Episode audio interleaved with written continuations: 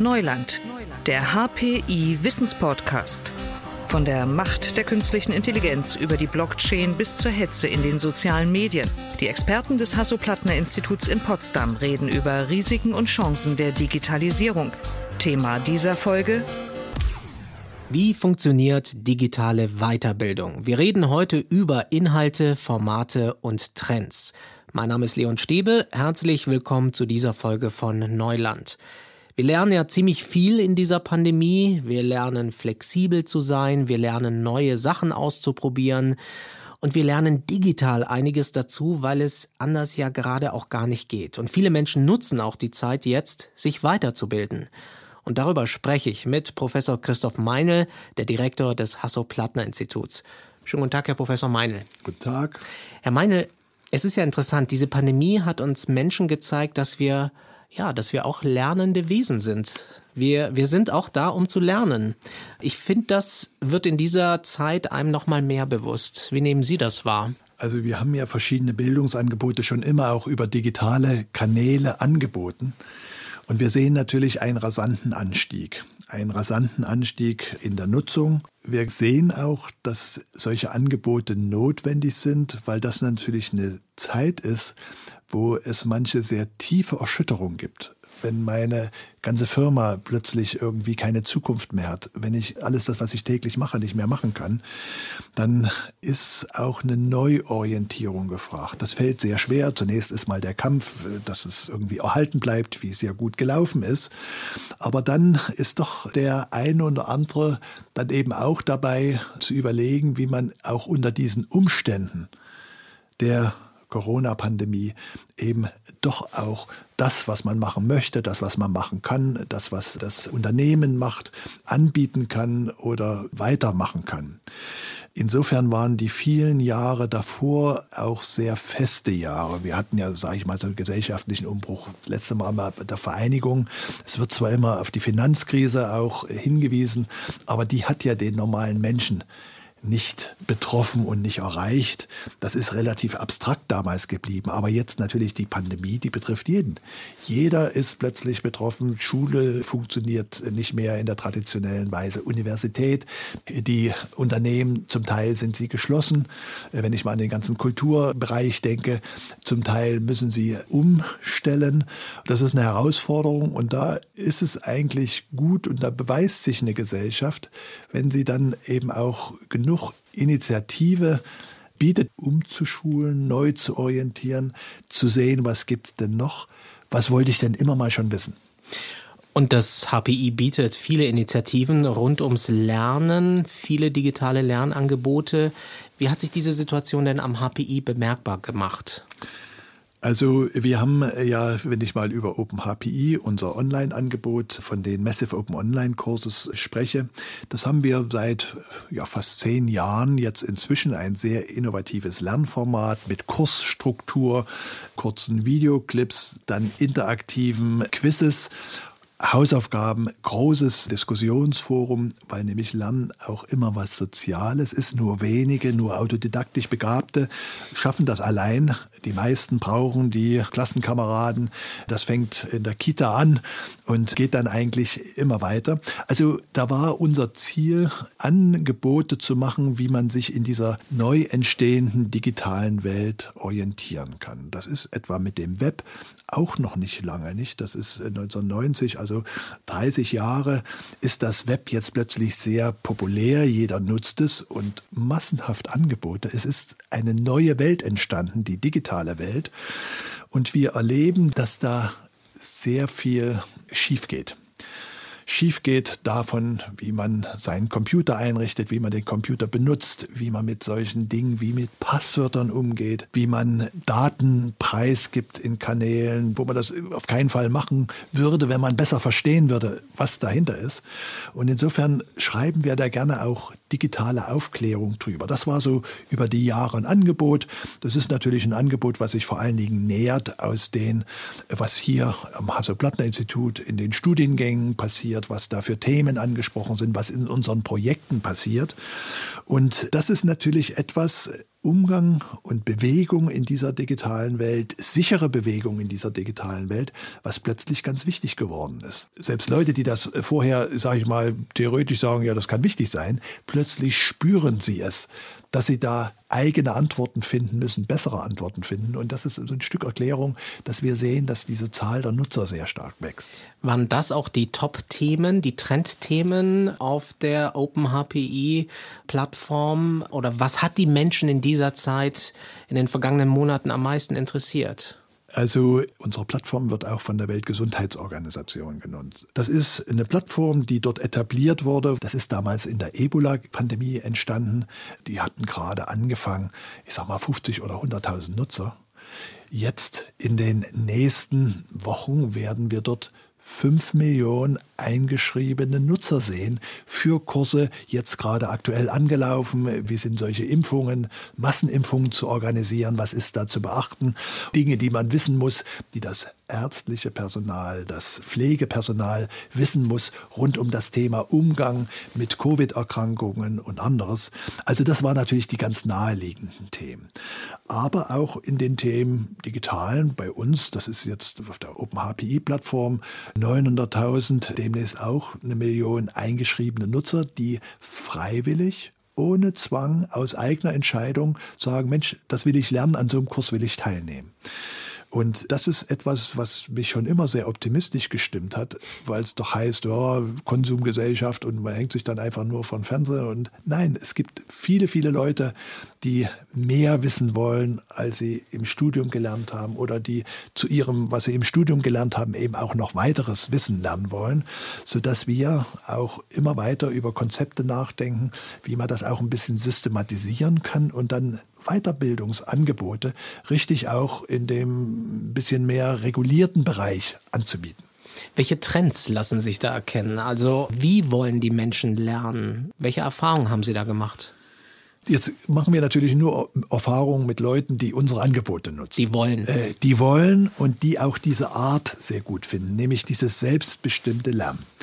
Dieses selbstbestimmte Lernen, also in diese Open HPI-Kurse funktionieren ja so, da geht es dann, sag mal, nächsten Montag los und dann wird für eine Woche Lernmaterial bereitgestellt. Die Woche wird abgeschlossen mit einer Hausaufgabe und dann geht das mit der zweiten Woche mit weiterem Material los. Wann ich das in einer Woche mache und in welcher Reihenfolge ich das mache, ist ganz egal. Wenn ich da am Ende ein Zertifikat haben will, muss ich die Hausaufgabe gut erledigen können, also wenigstens 50 äh, Prozent der Punkte machen zu können. Das, was wichtig ist, ist, dass diese Lerner sich untereinander vernetzen. Also, dass die untereinander ins Gespräch kommen. Nicht nur mit den Anbietern der Lerninhalte, also mit unserem Teaching-Team, sondern eben vor allen Dingen auch untereinander. Und das sind diese reichen Diskussionsforen, die einen solchen Kurs begleiten und wo die Menschen untereinander sich auch Inhalte beibringen. Also da gibt es dann Erfahrungen, die weit über das hinausgehen, über die Erfahrungen, die das Teaching-Team so hat. Da gibt es Spezialthemen, wo da plötzlich ein Profi sitzt und dann gibt es genug Leute drumherum, die sagen, Mensch, das interessiert mich, das habe ich noch nie nachgedacht. Und du weißt das, dass also auch die Lerner selbst ich sag mal, ein bisschen zu Lehrenden werden. Ja, also dass dieses traditionelle Modell, da ist einer, der weiß alles und der erzählt das denen, die nichts wissen, sich eher entwickelt in ein Coaching-Modell. Wir sind alle, kommen von verschiedenen Hintergründen, deswegen haben wir unterschiedliches Wissen in den einzelnen Bereichen, aber jeder bringt was mit, dann gibt es gemeinsame Ziel, man möchte zu diesem Thema zum Beispiel Cybersecurity oder wie funktioniert künstliche Intelligenz oder was ist Digital Health, dann zusammenkommen und nach so einem Kurs hoffentlich ein Stück klüger sind, ein Zertifikat erlangen, was sie dann auch für ihre berufliche Karriere weiterbringen kann, was ihnen jetzt in diesen schlimmen Zeiten eventuell auch zu einem Umschulung beitragen können, einen neuen Job zu finden mit neuen Arbeitsschwerpunkten. Das ist so ein bisschen die Erfahrung. Es ist interessant, dass Sie sagen, Lernen hat was sehr Soziales. Jeder Mensch lernt am besten, wenn die Umgebung stimmt, wenn man sich austauschen kann, wenn man sich auch real in die Augen schauen kann. Das ist ja in diesen Zeiten besonders schwierig, wenn wir alle vor den Webcams sitzen. Geht das überhaupt? Kann man diese soziale Wärme erzeugen? Also gut, dass Sie das ansprechen. Also das ist eine Erfahrung jetzt bei uns aus dem Lehrbetrieb wenn die Studenten nicht mehr sichtbar sind, sondern zu Hause da vor ihren Bildschirmen sind und alle Lehrangebote digital sind. Nach meinen Erfahrungen ist es auch für die Studierenden viel schwieriger, allein da vorm Computer sitzend einer Vorlesung zu folgen, als wie in den üblichen Zeiten, wo man gemeinsam in den Hörsaal hineinkommt, äh, sieht, wo man unmittelbar Fragen stellen kann. Man kann den Lehrenden fragen, man kann aber auch Nachbar mal schnell, du wissen das. Selbst solche Körpersprache, wie dass man, Mensch, die gucken alle, als ob sie es verstanden hätten, die nicken alle, ich habe es nicht verstanden, also muss ich mich kümmern. Oder ich stelle fest, die schütteln alle den Kopf, also bin ich beruhigt. Das, das fehlt. Und das fehlt auch so, dass in der Empfindung es den Studierenden schwerer fällt und schwerer vorkommt, obwohl es der gleiche Stoff ist wie sonst. Wie holt man das rein? Jetzt ist die Frage, das muss man sich klar sein, also dass die menschliche Begegnung, die können wir mit digitalen Mitteln nicht ersetzen. Also ich wurde neulich im Interview gefragt, wo wir ja nun Digitalisierung vorantreiben, was ich denn nun bei Corona gelernt habe. Und ich habe geantwortet, die Grenzen der Digitalisierung. Eben gerade in solchen Dingen. Also die sprudelnde Idee, wo einer dem anderen ins Wort springt, wo dann am Ende irgendwie gemeinsam da plötzlich was Kreatives entstanden ist, das geht mit Videokonferenzsystemen nicht. Wenn man da versucht, durcheinander zu sprechen, ja, dann hört jeder auf, dann ist Ruhe, da ist der Gesprächsfaden weg. Diese Körpersprache, eben nicht nur das Gesicht zu sehen, sondern irgendwie den ganzen Menschen, der da irgendwie zappelt und sagt, Mensch, ich will endlich hier was sagen. Oder wo Zustimmung oder Ablehnung ja oft in der Körperhaltung zum Ausdruck kommt. Das sind ja wichtige Informationen, die wir miteinander haben, wenn wir über irgendwas diskutieren, wenn wir über irgendwas streiten. Wenn das jetzt irgendwelche, ich sag mal, ein bisschen langweiligen geradeaus-Dinge sind, dann macht das kein Problem. Die können wir wunderbar durch äh, Videoconferencing tun. Wenn das aber solche kreativen Auseinandersetzungen sind, wenn es auch manchmal ein bisschen kritisch ist, wo man sich streiten muss, das fällt da schwer mit solchen Mitteln. Jetzt sind wir natürlich wieder aufgefordert, wir als Hasso-Plattner-Institut, als Forscher und Entwickler im Digitalbereich, können wir irgendwelche Mittel schaffen, dass wir das zumindest mal annähern. Wenn ich da äh, jetzt zurückdenke, E-Learning, das gibt schon lange. Das war aber etwas, was in jeder Sonntagsrede beschworen wurde, was aber keinem Spaß gemacht hat. Also irgendwie, dass die Leute begeistert mir erzählt hätten, was sie da, habe ich nicht erlebt. Das ist mit den Kursen etwas anderes. Dort ist also, dass man synchronisiert, dass es gemeinsam losgeht, dass die, die an so einem Kurs teilnehmen, de facto auch sich mit den gleichen Lernmaterialien befassen, am gleichen Thema dran sind. Das schafft plötzlich, wenn man das dann verheiratet mit Social Media, das schafft plötzlich Möglichkeiten, miteinander in den Austausch zu kommen. Das sind manchmal irgendwie ganz belanglose Fragen, aber plötzlich entwickelt sich ein ganz inhaltlich wichtiges Gespräch, genauso wie es in der körperlichen Welt ist. Also, also Teamgedanke. Das ist der Teamgedanke. Äh, da kann natürlich dann versuchen, auch sowas wie mit Gamification, also mit so spielerischen Elementen, die Motivation zu heben, zu steigern. Man kann versuchen, gemeinsame Gruppenaufgaben zu stellen, dass man also Teams, auch wenn die sich nicht sehen, aber gemeinsam an einer Aufgabe arbeiten. Also das ist vielleicht auch mal ein Punkt, das Angebot unserer HPI-Akademie ins Gespräch zu bringen, die sehr, sehr viele Angebote haben, insbesondere im Bereich Design Thinking, Mindset, agiles Führen, Arbeiten und wo eigentlich traditionell man zusammensetzen muss in so einem Workshop, um dann über ein paar Tage da so ein Thema gemeinsam zu arbeiten die waren natürlich alle gezwungen, das jetzt plötzlich digital umzustellen. Da sind tolle Formate herausgekommen, die richten sich dann nicht an große Zahlen, sondern das sind eher so Interaktionen und, und gemeinsame Arbeiten von Gruppen von 10 oder 20 oder 30 Leuten. Das stelle ich mir nicht ganz einfach vor. Das war ein Riesenthema. Wie führe ich ein virtuelles Team oder wie funktioniert Arbeiten im virtuellen Team? Ich stelle mir das nicht so einfach vor, wie man Empathie kreiert für diese Situation, für Bedürfnisse von Kunden, von Mitarbeitenden und das auch noch virtuell und das dann auch noch virtuell den Leuten beizubringen. Also, das ist doch schon eine Herausforderung. Das ist eine absolute Herausforderung und leider fängt das in Deutschland noch viel eher an, nämlich bei den technischen Voraussetzungen. Mhm. Also wenn ich jetzt gerade an den Schulbereich denke, wo einfach die, die Schulen oft nicht über Breitband verfügen, die Ausstattung der Klassenräume mit Wireless LAN fehlt, sodass man in spezielle Computerräume gehen muss, das ist natürlich alles abträglich dem ganz normalen Lerngeschehen. Es gibt Möglichkeiten, es gibt Möglichkeiten und da ist auch gerade wieder das Design Thinking, diese offene Art, dass man sehr lange sich konzentriert, eine Thematik auch richtig zu arbeiten, zu verstehen, äh, zu fragen, zu ermitteln, dass man da auch schnell in Unterteams gehen kann. Das ist mit, äh, mit Videokonferenzsystemen möglich. Ich kann in einer größeren Gruppe dingen, dann kann ich die in Räume äh, schicken, wo sie dann in diesen Räumen Teilaufgaben lösen und dann wieder zusammenkommen, um dann die Ergebnisse zusammenzutragen. Das hat äh, Überlegung gekostet. Die D-School, die HPI-Akademie waren da ganz plötzlich und vollkommen unerwartet, weil wir waren alle überzeugt, das braucht das menschliche Interagieren und plötzlich ging das nicht mehr. Und jetzt hätte man sagen können, gut, Kurzarbeit, Lassen warten wir mal, ja. bis es wieder geht. Nein, nein, also da haben alle sofort die Herausforderung angenommen und mit sehr viel Kreativität und es gibt auch tolle Tools, digitale Tools, die das unterstützen, so eine Konferenzsituation, so Breakout-Sessions, also auch spielerische Elemente, die muss man natürlich erstmal finden, die Tools, die muss man nutzen, kennenlernen, man muss sie auch ausreizen. Wie gehe ich damit um? Äh, wir erleben ja gerade das äh, große Klagen im Schulbereich, wenn nun plötzlich wieder alles digital gemacht werden muss da muss ich mich zurechtfinden. Das ist nicht so, dass von null auf einfach steige ich um und jetzt kann ich das. Das fängt bei der händischen Benutzung dieser Tools an. Wann ist denn jetzt ein Klassengespräch in einem Videokonferenzsystem sinnvoll und wann gehe ich eher auf Form der Gruppenarbeit oder ähnliches? Da braucht es auch Erfahrungswerte. Also auch einem guten Lehrer gelingt das nicht beim ersten Mal. Also diese Herausforderungen äh, stehen jetzt gerade und es ist natürlich auch eine Zeit, so eine Krisenzeit, die sowas erzwingt und den Wechsel, Mensch bleibt gerne wie er ist und wie es war, so ist es schön, diesen Wechsel erzwingt und motiviert und voranbringt.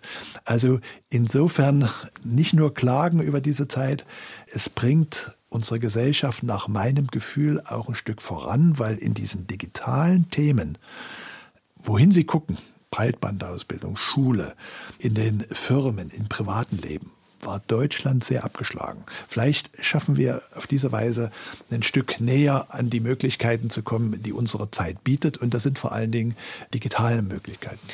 Manche sind ein bisschen ermüdet, ermattet von den digitalen Angeboten, weil es so viele gerade gibt und weil viele eben ganz viel davon nutzen.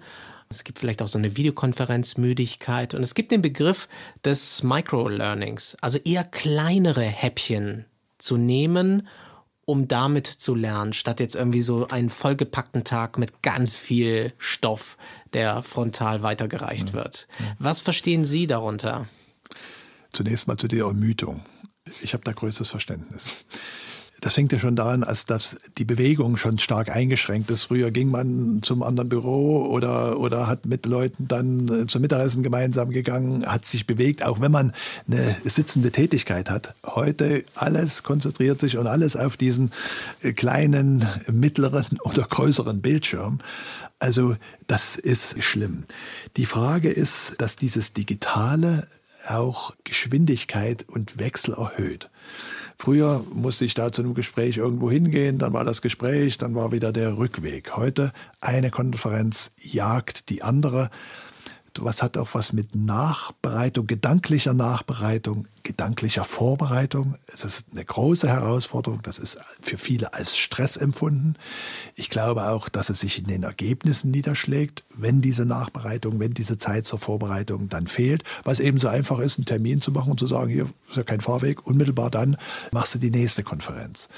Und das ist natürlich auch die Gefahr, wenn ich da Lernangebote habe und selber steuern kann, wann ich die nutze, dass ich mir dann auch an einer bestimmten Stelle zu viel zumutet, um das alles zu schaffen. Dieses selbstständige Arbeiten, das ist etwas, was man auch lernen muss. Und da sind Menschen, die eher einen äh, sehr strukturierten Arbeitstag haben, wo äh, man keinen großen Entscheidungsraum hat, mache ich jetzt dieses oder jenes, plötzlich dieser voll selbstbestimmten Form, wie kriege ich das hin, was muss ich erledigen, was will ich erledigen, wie schaffe ich das, eben auch manchmal überfordert. Manchmal wird sich zu viel zugemutet. Über die, die sich zu wenig zumuten, will ich mal nicht reden. Aber äh, eher die Ehrgeizigen, die das dann auch noch schaffen wollen. Und da ist es eben, dass ich so einen Hang, so eine Entwicklung hinsehe zu, Sie nannten das Microlearning, also zu kleinen Einheiten, die ich zusammenbauen kann zu größeren Lerneinheiten. So dass ich also diese kleinen Lerneinheiten auch durchaus in meinem Arbeitstag unterbringen kann und mich dann nicht, wie das früher oft üblich war, dann irgendwie mehrere Tage zur Weiterbildung ähm, nicht mehr um meine Arbeit kümmere, sondern wie ich das vereinbaren kann, was dieses Zusammensetzen noch einen ganz anderen Grund hat, nämlich die Flexibilität in den Ausbildungszielen. Diese standardisierten Kurse und alle sind hinterher Maurer. Das braucht heute ja gar nicht mhm. mehr sondern es braucht den Maurer irgendwie für ein Hochhaus, es braucht den Maurer für das kleine Haus, es braucht den Maurer, der verputzt. Also ich kann über diese Mikroangebote sehr viel genauer genau das Bildungsbedürfnis des Einzelnen ansprechen, als auch das, wohin er sich fokussiert, organisieren. Also mehr Individualisierung. Mehr Individualisierung. Mhm. Das ist ein ganz wichtiger Trend, der bei digital geht, auch in den Schulen. Ich kann viel gezielter den Einzelnen fördern, weil natürlich das System genau sieht, was kann der und stellt dann entsprechende Aufgabe, die ein kleines Stückchen schwerer ist, um dann auch noch zu sehen, geht das auch noch, um das zu üben. Wir dürfen aber nie vergessen, dass diese Individualisierung immer im Kontext auch eines Sozialaspekts gesehen werden muss. Also jetzt nicht allein, das ist dieses Autodidaktische, sondern ich muss immer wieder dieses individuelle Fördern verbinden mit Gruppenelementen, mit sozialen Elementen, weil Lernen ist etwas Soziales, die Bestätigung, die ich brauche, allein schon in der Gruppe, Mensch, der schafft das, muss ich mich anstrengen. Das ist ja, wenn ich da alleine durch die Lernwelt gehe, dann manchmal auch, dass man dann zu schnell aufgibt. Welche Trends gibt es noch? Also eine Möglichkeit sind kleinere Häppchen, ein Stück mehr Individualisierung. Muss es auch spielerischer sein? Sie hatten vorhin Gamification genannt. Also muss es, muss es vielleicht leichtgängiger auch sein? Darf man auch ein bisschen rumspielen, neugierig sein, einfach was ausprobieren? Also vom Spielerischen angefangen, ganz klar. Also ich muss die Leute beim Lerngeschehen halten. In der Schulklasse, da kann ich nicht einfach aufstehen und weggehen. Oder in der Seminargruppe während der Vorlesung. Beim Lernen allein vom Bildschirm, da klingelt die Freundin, ich muss mal zum Kühlschrank, da ist die Ablenkungsgefahr und dabei natürlich das Verlorengehen des Lernens viel größer. Das heißt, hier braucht es Elemente, wie halte ich den Lerner ich sag mal, vor dem langweiligen Bildschirm. Mhm. Wie halte ich den fest, dass der eben nicht der leisen Versuchung, wenn mal was ein bisschen schwer ist oder wenn es nicht gleich klappt oder wenn da ein Gedanke kommt, da einfach aufzustehen und wegzugehen. Das ist das eine, das ist das, was oft unter dem Begriff Gamification genannt wird. Dieser zweite Punkt, der noch weitergeht, nämlich auch Dinge auszuprobieren, zu schaffen, das ist in der modernen Ausbildung etwas ganz Wichtiges. Es sind halt nicht eine Reihe von Vorlesungen, die absolviert werden müssen und dann ist Schluss und dann muss man den Inhalt kennen, sondern der große Teil der Ausbildung geht dann darin, dieses gelernte Wissen eben auch sich anzueignen und zu sehen, wie funktioniert das und das dann eben auch zu können. Denn erst über solche eigenen Aktivitäten oder im Team äh, gemeinsam eine Entwicklungsaufgabe zu stellen. Erst da kann ich erkennen, das ist ein bisschen auch wie bei Übungsaufgaben, aber bei solchen Projekten natürlich noch viel tiefer. Habe ich das richtig verstanden? Kann ich das schon anwenden? Merke ich, wo muss ich weiter lernen, um das das nächste Mal besser hinzukriegen? Also das sind äh, ganz wichtige Themen, diese Erfahrung, dieses Erfahrung zu sammeln, diese Selbstbestätigung, hm, ich habe das hingekriegt, die auch jetzt für die Motivation zum Lernen etwas ganz wichtig ist. Warum sind denn die sehr guten Schüler so sehr gut? Na, die kriegen ja ständig die Bestätigung, dass es klappt, was sie machen, und das macht ihnen Freude, und dann beschäftigen sie sich am Ende viel länger mit den Themen, als jemand, der schon bei dem ersten Versuch einen Misserfolg erlebt und dann sagt, hm, hm, vielleicht war es doch nicht meins und äh, es sein lässt. Herr Professor Meinl, wir hoffen ja alle, dass wir diese Pandemie irgendwann überwinden. Die Frage ist, was bleibt? oder wie können wir diesen Lernimpetus, den wir jetzt gerade erleben, wie können wir den beibehalten? Wie können wir die Neugier beibehalten?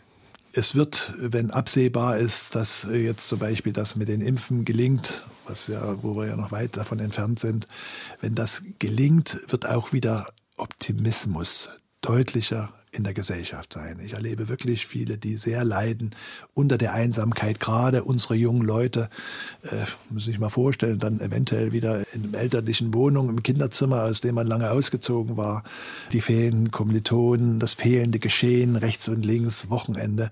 Also da leiden sehr viele drunter. Und wenn dann sichtbar ist Licht im Tunnel, dann glaube ich, wird dieser Optimismus steigen. Und was bleiben wird, ist diese Schwellenangst, würde ich es mal sagen, oder diese, diese Schwellenhemmung, solche digitalen Mittel zu nutzen, die wird überwunden sein. Also ich glaube, wir werden innerhalb der Familien viel mehr Videointeraktion sehen, als nur einfach nur telefonieren. Weil jeder weiß, es ist ja ganz einfach, das kann ich auch direkt von meinem Handy machen, da brauche ich ja nur auf den Knopf zu drücken. Oder wir werden erleben, dass so manche langweilige Sitzung mit großen Anfahrwegen dann durchaus digital durchgeführt wird. Ich glaube nicht, dass wir bei diesem voll digitalen Modus bleiben, weil da gibt es viele Dinge, die wir da nicht gut machen können. Wenn Sie fragen jetzt auch zum Lernen, es wird nach der Krise sehr viele geben, die sich eine neue Existenz aufbauen müssen, die sich umorientieren müssen in einem neuen Berufsumfeld. Und da ist Lernen, da ist Bildung, das Investment, um da auch es zu schaffen, den Anforderungen zu genügen und eben nicht nur Anforderungen zu genügen, sondern souverän Anforderungen erfüllen zu können. Und da ist Lernen der Schlüssel. Das lebenslange Lernen bleibt. Darum geht's. Und das war Professor Christoph Meinl, der Direktor des Hasso-Plattner-Instituts. Herr Meinl, danke Ihnen wie immer herzlich für das Gespräch. Bitteschön, war dein Freude. Und das war diese Folge von Neuland. Mein Name ist Leon Stäbe und wir lernen weiter, auch in der nächsten Episode dieses Podcasts. Ich freue mich drauf. Bis dahin. Tschüss und bis bald. Digitales Wissen verständlich auf den Punkt gibt es bei Neuland, dem Wissenspodcast des Hasso-Plattner-Instituts.